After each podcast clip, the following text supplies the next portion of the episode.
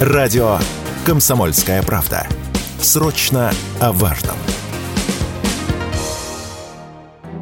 Цены на хлеб до конца года могут вырасти из-за увеличения себестоимости продукции. Как сообщает РБК, ссылаясь на исполнительного директора Национального союза хлебопечения Рустама Адиева, рост может составить 7-10%. В последний раз промышленные хлебозаводы повышали отпускные цены на свою продукцию весной 2022 года после непрогнозируемого скачкообразного роста всех составляющих затрат.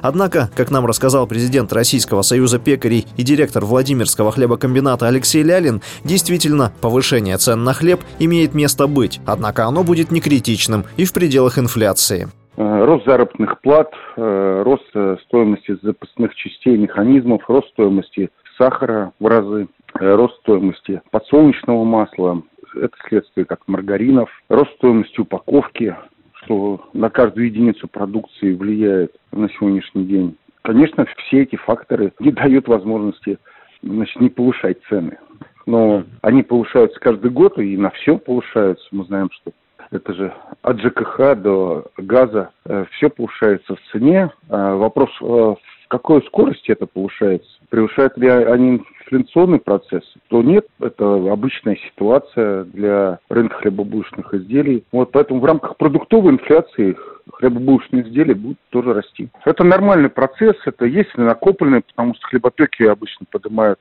э, цены, они не могут каждый месяц поднимать, как энергетики. Поэтому хлебопеки обычно поднимают цены из практики так за 20 лет наблюдений два раза в год. Несмотря на то, что цены растут на все, специалисты отрасли не сидят сложа руки и пытаются сдерживать рост себестоимости на хлебобулочные изделия, ликвидируя издержки производства. А в данный момент в отрасли для этого сложились благоприятные условия. Как отмечает президент Российской гильдии пекарей и кондитеров Юрий Кацнельсон, ситуация на рынке более чем стабильная и всего в достатке.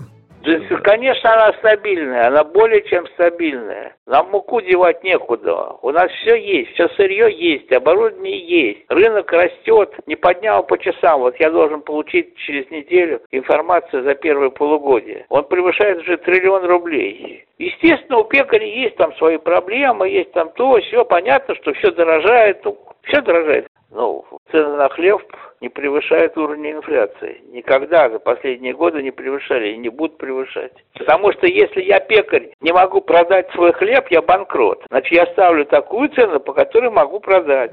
Напомню, что в августе о вероятном подорожании хлеба на 10% этой осенью со ссылкой на источники среди производителей сообщал телеграм-канал «База». Основной причиной роста цен канал назвал выход России из зерновой сделки, который повлек за собой рост цен на муку и зерно. Среди иных причин – санкции, которые вызвали рост стоимости обслуживания импортного оборудования, и обвал курса рубля, который отразился на стоимости закупки иностранных компонентов, например, импортного солода. В Минсельхозе тогда заверили, что данные о существенном росте цен на хлеб в России не соответствуют действительности. Василий Воронин, Радио «Комсомольская правда».